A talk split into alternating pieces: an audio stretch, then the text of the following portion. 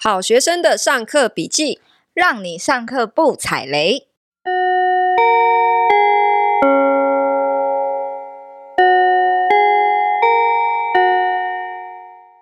大家好，我是好学生 Ivy，我是麻瓜 Tody。我们之前呢、啊，在节目里都跟大家说，我们是在家工作的自由业。可是我们都没有告诉大家我们到底在做什么，对不对？啊、那我们今天就来诚恳的开箱一下，我们到底是做什么的。好了，为什么我们可以在家上班？嗯，哎，完全脱离我们这个节目的宗旨，哎，都在聊有的没的。我我觉得我们 没有要开箱课程的意思，我们应该可能是因为有点累了吧？可是不是不是，因为我觉得在家工作这件事情是现在。大家非常关心的一件事情，因为疫情的关系嘛。对，所以我们想要来跟大家分享一下我们自己是怎么做到这件事的。嗯嗯嗯嗯嗯。我认识你的时候啊，你是一个自由业，然后也是一个讲师，也有自己的公司。那我代替观众好奇问你一下，观众，我们有观众吗？呃，听众 好奇你之前都在做什么？因为你其实应该不是。天生下来就开公司的，谁天生就开公司？对啊，所以我想问一下你，其实之前就一直以来都是做创业这件事吗？还是其实你也是一般的上班族？我是二零一六年回台湾之后才出来创业的。嗯，在那之前，我是在上海工作。也很 fancy 耶，上海 fancy 吗？对啊，我也觉得上海听起来就是啊，没有去过的都会抱着憧憬跟幻想啦。去了你就，但现在也没办法去了。对对啊，那所以我当时也是一般的上班族，嗯，不过工作时间非常非常的长，一天大概是十六个小时，十六个小时，十六小时啊，超长，就是睁开眼就是在工作，一直到闭上眼啊。是因为你的工作性质本来就需要这么长时间，还是其实上海就是一个很竞争的地方？呃，都是因为在上海，你的求生意志要非常的强，你才生存得下去。哦、OK，那也因为我当时我我下面管理蛮多员工的哦，所以其实我要管理非常非常多的部门跟群组，所以我工作时间很长。所以你当时是一个管理职的工作，对，薪水没有很低，可是因为真的很累，所以我还是常常怀疑人生。嗯，因为你根本没有生活可言呐、啊。哦，你等于张开眼睛就是工作，对，所以你的时间根本就不是你自己的时间呐、啊，嗯，你的时间都是奉献给公司，奉献给老板，奉献给你下面的员工嘛，对，对啊，那所以我觉得我整个的人生其实是不受控的，嗯，是被公司控制的，嗯，所以我那个时候我就决定我要脱离组织工作，所以你二零一六年。那时候回台湾，嗯，所以那时候在上海大概工作多久啊？呃，我在上海工作四年。哦，你在？可是在这之前，其实我已经工作了将近十年的时间啦。哦，你已经哎，我年纪已经四十过了，对啊，所以乘风破浪的姐姐嘛，所以可以算嘛。其实我工作时间大概也都已经有十年。其实很多年轻人，我记得我很多同学，大家都很向往去。就是中国工作，因为大家都说中国工作的薪水就是一样的年薪，但是是用人民币计算，大概就乘以四倍到五倍。哎、欸，其实要看时间点哦。嗯，你现在这个时间点再去，其实已经没有这么的优渥了，因为其实，在二十年前你去对岸工作，那个时候还有所谓的什么台干的优势啦。那时候台湾人可能因为在呃，管理上面可能有一些经验，所以他会被重用。可是其实慢慢到现在，中国自己的人才也非常非常的多，他们有非常多海归的一些精英，嗯，所以其实是比台湾要竞争非常非常多。他基本上你可以把它当做是你是在跟全球的人才竞争，你不是只有跟中国人竞争。但是我说实话哦，在上海工作是不是？老实讲，还是比台湾高，薪水还是高一点，也不一定要看你做什么工作。我跟你说，我去，因为其实我二零零五年就第一次去中国工作了。嗯，我那时候是在深圳。嗯，那时候我刚毕业，你知道我第一份薪水是多少钱吗？多少钱？才两千五人民币而已。两千五人民币乘以五，一万台币而已啊！一万台币在台在中国可以？台湾都算是。工读生打工的太少了呀，就很像对啊，一般大学生打工大概就这样子的钱。所以你说他薪水高不高不一定，可是重点是他确实可以给到你一个比较好的舞台，嗯，让你更有机会跳跃，哦，你的薪水更有机会有倍数的成长。可是台湾的市场会是比较僵化一点，那。很多人可能在一间公司里面待着待着，他一年的加薪幅度可能只有 就是一两千块而已。对，你要等那个加薪来去有一个实质的收入要进，其实几率是比较低的。所以我这样讲，大陆是比较看能力嘛？就是你能力好，你其实是上得去，但是在台湾你可能要等，就是非常非常看实力哦。所以，嗯，OK，为什么也是有些有些人会混成台流嘛？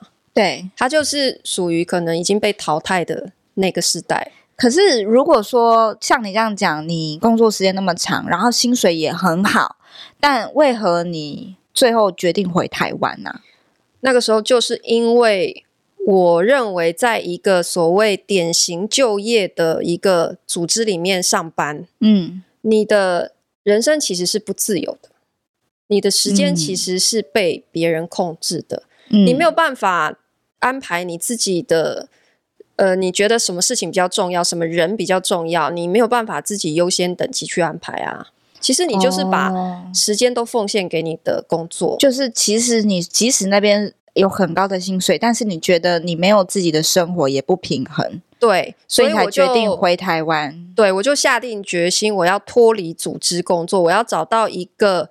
时间自由，然后依然可以有收入的工作，也就是自由业。嗯嗯嗯，对。那只是说我我刚回台湾那个时候啊，其实我并不是一开始就很知道我要做什么。你只是想说，你想要脱离那样子的生活环境。对，然后你想回来看看有没有什么样的其他的机会。那你回来之后，你是做什么？我其实这样叫做创业吗？我刚回台湾那时候，就是因为我要租房子，嗯，然后我就发现台北的房子啊，都超级破烂的。哦，对，你也是租房子，你知道吗？我，我是租对对租屋族，对，对啊，我就觉得很委屈，嗯，因为我那时候就在想说，哎，我的预算应该可以租到不错的房子吧？哎，结果没有，哎，就是租金也不便宜，可是他给你的就是一个。没有经过修缮，然后什么美感你都不用讲啦，它有维持基本的机能就已经很不错。哎，我想问一下你，你还记得你那时候刚回台湾第一间租的房子的的样子吗？或者是那时候的状况是怎么样？看了非常非常多间的房子，然后预算就是不停不停的一直往上提升，因为没有办法接受。对，我就是没有办法接受，可是。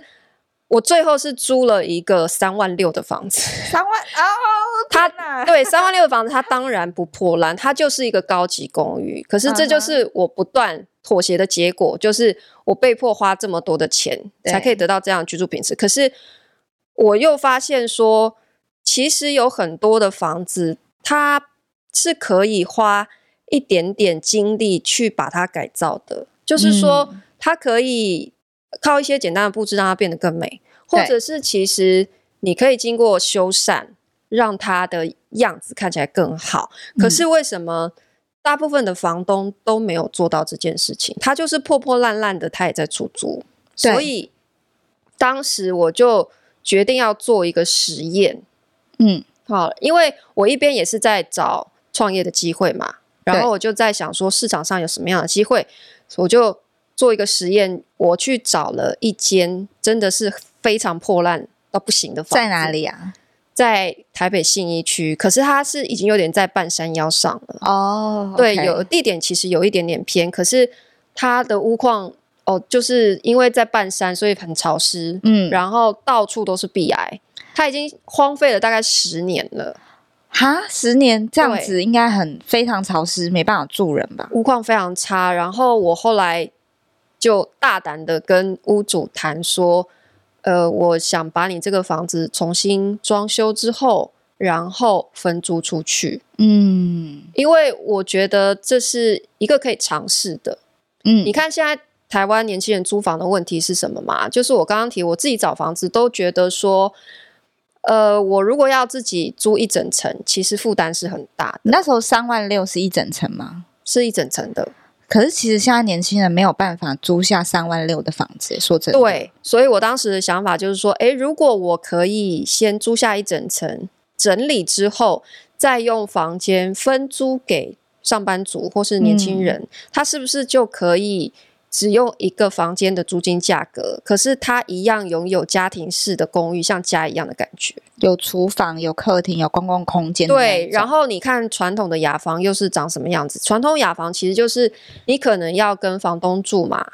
嗯，嗯，要不然就是它没有所谓的公共空间，或者是一个走廊啊。我蛮常听到这样感 觉的。对啊，就是它可能也没有厨房让你用，对不对？对，也没有所谓的客厅。对，那你跟房东住，你也不自在，回来就是躲一个人躲在房间里面。对，我以前学生时代也住过这样子的房子，一个宿舍感。对，那当时其实那个屋主他自己也知道他的屋况很需要被整理。那我愿意花钱帮他装修，嗯，所以其实他很开心。嗯，然后我就也很诚实告诉他说，我是要转租出去的，没有错，我没有要住在这里。嗯，那可是他觉得我说的很有道理，因为现在年轻人确实租房压力非常大，你也不一定都可以刚好找到朋友一起来合租啊。对，所以如果你不用管朋友，你就自己就租一个房间，这样不是很好？对，所以他就同意长租长租给我。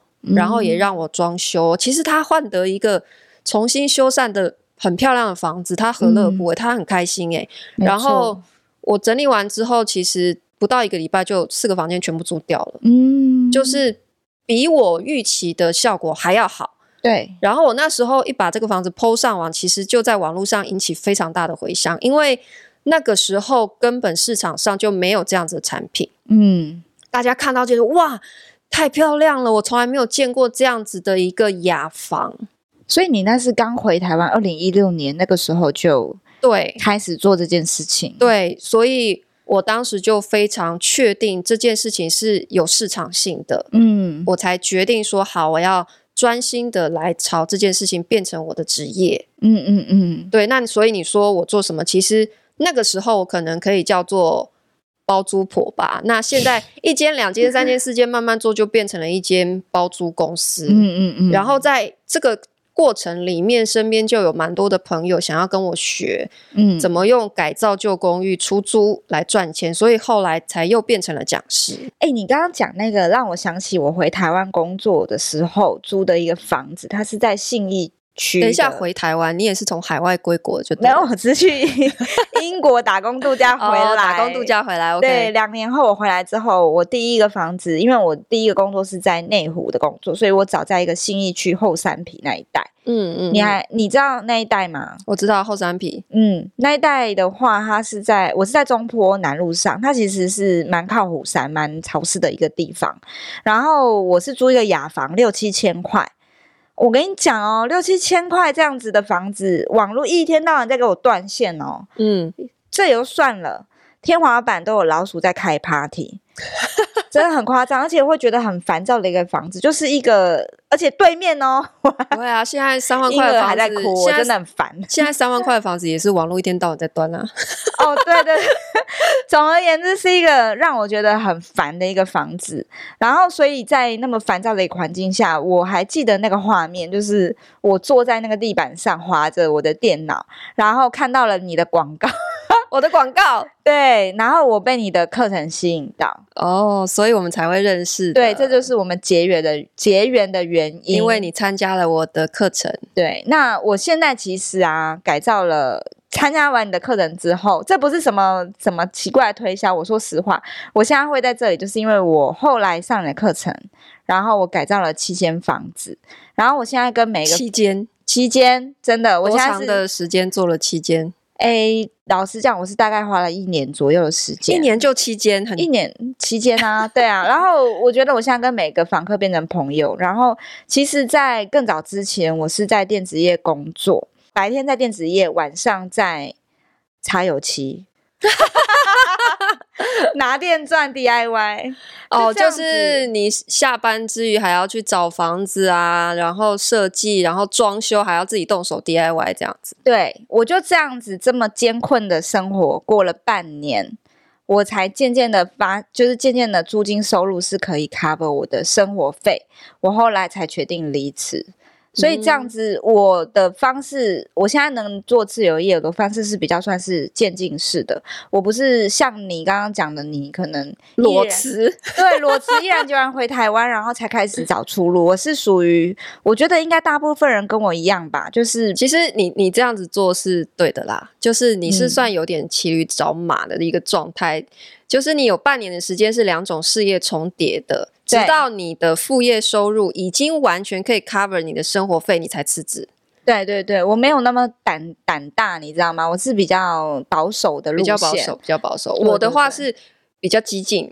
对啊，我当时的情况是，呃。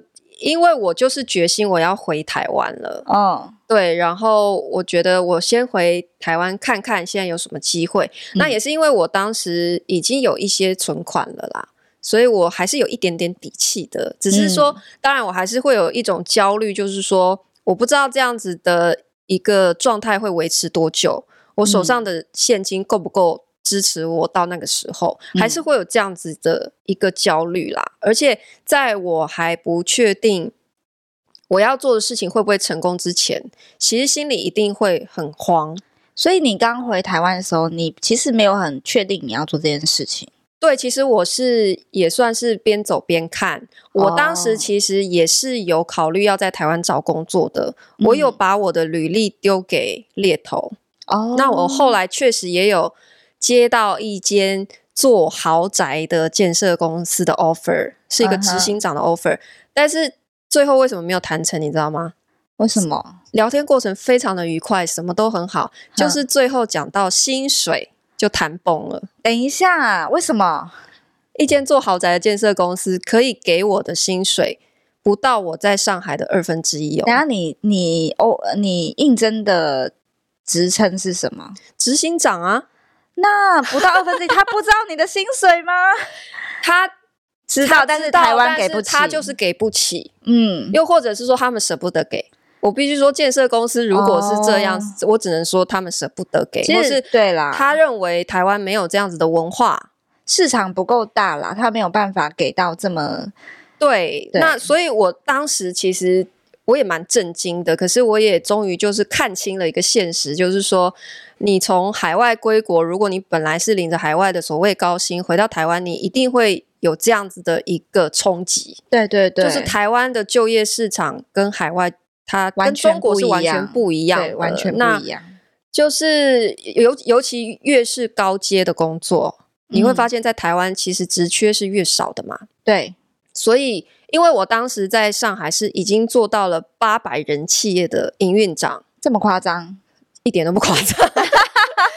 对，所以其实我那时候就几乎可以确定，我在台湾是找不到工作的。嗯，我要不就是愿意，其实不是找不到工作，是你找不到你呃我满意的薪水的，对你满意的工作。对，那那个时候我就决定说，好，我只能走一条路，就是我必须。自己创造自己的就业机会，嗯，我不能再依赖公司组织的运作来给我薪水，嗯，所以我得想办法靠自己。所以，我们这种创业形式跟一般人想象的创业不大一样，对不对？对，一般人可能对于创业的想象就是一定要有一笔很大的资金，一定要开公司啊，养员工，烧很多钱。可是，其实现在有一个趋势哦，是所谓的艺人公司、微型企业，是不是？对，就是它虽然叫做一个人的公司，可是并不是代表说你真的只有一个人啦，你可能还是有一个团队，只是你不一定要用不不一定要有固定的营业场所，嗯，你也不一定要有固定的员工，对，而是透过最精实、最经济的方式，用外包合作的方式来一起创造效益。嗯，然后团队里的每一个人的收入都是最大化的，你不会被一些不必要的开销、经营成本稀释掉你的利润。嗯。比如说租办公室啊，是不是要费用？嗯，对。然后你要养很多冗员，对不对？因为你你找一个全职工作进来，你给他薪水，你就会期待他创造很多产值。比如说保全柜台这种，你就 你就要一直盯着他工作，你就很累。可是如果你是透过外包合作的形式，其实就是每个人对自己负责啊。对对对，你事情做完，你就有钱拿嘛，没有就没有，就这么简单。对对，所以我觉得很多人其实对创业有一个幻想，就是说我一定要很大，嗯，我一定要有很漂亮的办公室啊，我要请很多员工，然后每天定时定点出现在办公室叫大家开会，才觉得自己在创业。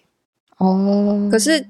我认为不是这样子的，就是说，因为我在上海是用八百人的规模在做这件事情，可是为什么回台湾之后，我却选择用一人公司的形式？嗯，就是因为我管理过大公司，我知道利润还有效率在哪些不需要的经营成本当中被稀释掉了。嗯，加上因为我想要自由，我不想要被八百人管。哦嗯，你看啊，我我虽然是一个营运长，我看起来是管理八百个员工，可是事实上是我被八百个人管理着。对，因为每个人都需要我嘛。因为你说你一天工作的时间十六个小时嘛，所以一定有很多的会议啊。对，很多人要做任何决定都要通过你啊，所以时间就不是我自己的啊。对，所以我现在才非常的清楚，知道说我自己只想要小而美的经营模式，嗯，我就是不要大，但是我可以很自由。而且这样的模式反而可以更加保证我的利润不会被一些不必要的环节吃掉，我保证赚钱。嗯、是诶、欸，所以我这样听下来，像我们这种上班族啊。有没有什么东西是上班族可以马上试试看？不需要很多资金，也不需要很大的规模。我我会这样子问，其实就是像我男朋友，嗯，他每次都会在我每一集出现。对啊，你男朋友好耳熟哦，每一集都会出现。对，你知道我男朋友啊，他其实看我现在的状态，因为我现在是自由业嘛。然后他很羡慕，然后他也觉得我的生活很自由，可是他其实一直找不到方向。他是在长荣工作的一个工程师，嗯，然后他就会觉得说：“哦，我知道要被动收入啊，我知道要自己创造一些价值，才有办法有收入进来。”但是他没有办法，他不知道要往哪个方向走。可是他没有想要加入你吗？跟你一起做旧房子改造出去，他老实讲，他有哦，他也会说，哎，好啊，你要什么帮忙，我帮你啊。但是你可以很明显看出来，他对于房子改造这件事情，他没有太大的兴趣。哦，OK，对，如果说针对这样子的人，那你有没有什么样的建议？其实我觉得啊，你与其一直在向外看别人在做什么，看那些自己没有的，你不如好好看自己。手上有什么牌？嗯，也就是说，可以先做一个技能盘点哦。你可以先沿着自己正职工作的专长去延伸。怎么延伸？嗯，像我为什么会懂装修设计？我一开始当然不懂装修啊，没有做过装修，怎么可能懂？哎，我想问一下，你什么科系毕业的？我是念社工的。完全完全不相关呢、欸，对，完全不相干。所以我所有的技能都是在我。工作，我上班的那段时间慢慢练，所以很多东西都是自己局限自己。哎，对啊，我刚刚就举例说，我没有做过装修，我为什么后来我可以做装修设计？那是因为我以前在台湾工作的时候有接触过设计，嗯，那个时候我的工作就是负责跟很多的设计师合作，嗯，帮他们办讲座、办课程啊。然后慢慢从里面，我就跟着培养出一些对设计的美感。然后当我想要做公寓翻修的时候，嗯、我再去加强画图啊、设计的能力，还有学习装修的工法、建材、成本等等。所以它不是说我突然凭空就去做一个八竿子打不着的东西，对，而是顺着原来的单一技能，你去发展其他。衍生出来需要的技能，慢慢补强起来，嗯，就你现有的资源来去做延伸，去尝试，对，会是比较容易上手，也比较容易成功的。嗯，了解。所以你一开始进入这个行业，你也是从边缘先慢慢摸，慢慢摸，然后觉得越来越有兴趣，才去钻研一些。我记得你好像有一些什么装修执照，对不对？对啊，就是。这都是在我进入这个行业之后，自己在自学慢慢补起来的。嗯，其实做公寓翻修改造，还有出租管理，它需要的技能是非常非常的庞杂的。你你光是讲签约，你就需要很多的法律知识，对不对？嗯嗯。然后再来装修的美感又又这么多，那我一开始也是先把市面上所有装修的书都买一遍回来，诶，然后我研究了三个月，嗯，我才开始做这件事情的。了解，对啊，所以这件事情真的。应该是说，大家都想要被动收入，大家都想要做副业，但其实我们其实是投入很多的心血在里面的。对，我觉得其实没有任何一种的被动收入，或者说半被动收入，是你真的很轻松躺在家里就有钱进来的。没有这种东西啦，没有这种东西啊，开什么玩笑？那大家都躺着赚就好啦，没有那么容易啦。对啊，嗯，我其实很鼓励现在的听众，他们只要有。知道这个观念，然后想要尝试看看，你们就可以从你们，就像你讲的，从自己现在做什么行业，你就从这个行业开始慢慢摸索，说我没有其他的可能性，或者是像好学生一样，好学生到处上课，我也是到处上课啊。老师讲，哎、欸，我我跟你们说，其实我之前念经济的。我跟设计有什么屁关系啊？我什么关系都没有啊！嗯，我根本对设计没有任何概念啊。但就只是一个，我喜欢看装潢。我简单，我我出去外面旅行，而且你是水电大使啊。对，我跟水电屁关系啊！你立志于推广水电技能。对，可是我老实讲，我在走这一块之前，我其实在这个之前，我只是一个无聊念经济系的人，然后我也只是在电子业做业务的人，甚至在更早之前，我只是做一个工程师，我完全跟这些东西没有没有任何的关系。但是我只是一个旅游的时候，非常非常喜欢看每一个旅馆的装潢，就这么无聊。嗯然后我对于住宿的品质是很要求的，我很喜欢，就是比如说我只有两千块，我一定要挑到我觉得最棒的装潢的房子，然后我才想要去住。我就是这么无聊的坚持，而且我觉得这还要加上你很愿意动手啦，因为有很多人不要说是女生，很多人连电钻都是拿不起来的，他都是不愿意去碰的，没错，甚至换一个莲蓬头，他都觉得很难。对对对对对，就是你，你是不是有想要解决问题能力？这也很重要。所以其实这就是不论是各行各业的副业，你只要有兴趣，一点点的兴趣都好，我觉得都要学着去尝试看看，或许真的会变成一个不一样的副业。就像是好学生，真的学过非常多的课，我真的失败很多次，但是我后面还是找到了一条自己的路。嗯，我刚回台湾的时候，我那个时候其实就是对房地产相关有兴趣，我也听了很多老老师的课程啦。嗯，呃，应该不是说听很多，我听很多人的讲座，然后也有上了一些课程，可是都没有听到我想要的。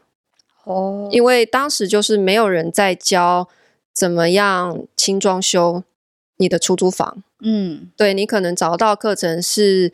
隔层套房之类的，嗯，然后要不然就是教你呃室内设计，可是单纯的室内设计跟我们现在在做的出租房改造，然后在出租管理其实又是不太一样的，它的考虑的方向都不太一样，所以那个时候我只能靠自学。但是我觉得我很幸运的是，因为我在上海的时候，我那间公司其实就是做品牌公寓的。嗯，也就是说，本来就是做改造公寓出租管理的，所以，哦、呃，我那个时候就已经理解这整套商业模式的运用。然后你说装修的话，因为公司这么大，我们有一整个工程部，在一整个设计部，其实我是不太需要去到工地现场的。哦，对，那当时我刚回台湾的时候，我我也没有。一心就想说，诶，我就是要回台湾做这一样的事情。其实没有，因为我不确定，否则我也不会去丢履历找工作嘛。对，我是边走边观察，然后直到我自己在租房子的过程里面，真的发现，我觉得市场有空间，嗯，我可以实验看看。然后实验下去的结果，我证明了，嗯，这个是可行的，我才放手去做。所以再重新去学习所有的装修技能那一些的，对。其实我我这边想用一个来做结尾，哎，就是、嗯、我前前两天听到那个国师啊，嗯，国师说什么？对，唐那个唐唐老师，对唐老师讲了一句话，他就是讲到说，现在很不是很多人都说什么啊，阿姨我不想努力了嘛，嗯，对。但是他讲了一句话，我觉得很不错。他说：“呃，虽然你不想努力，但是努力其实是很有趣的。你可以去试试看，做不一样的事情，努力看看。其实你躺在那里什么都不做，还不如你去做什么。你去尝试一些事情，其实努力比你想象中的有趣多了。”嗯，对。努力是有用的，有用的，真、欸、的很实际耶。我们也就收到一个这么温馨的，你说哦，嗯，努力是很有用。对啦，努力很有用，而且我觉得躺在那不如做点为自己的人生做点努力，其实是对你的人生是比较。有趣的啦，试试看吧。而且现在疫情在家，你也没别的事做，不如就好好学习。没有也没有，大家没事做。其实我很多朋友也是在家工作。哦，好啦好啦，对不起。但是我相信哦，这些人一定有更多的时间去想想自己还能做什么，因为你已经省下很多通勤时间了嘛。哦，对，啦，所以可以多出那些时间，可以想想，哎，我还能做点什么？嗯，试试看，你可能会、嗯、人生会不一样，就像我一样。对好，我们今天就分享到这边，下课喽！噔噔噔噔噔噔噔噔噔噔噔噔噔噔，噔，布布。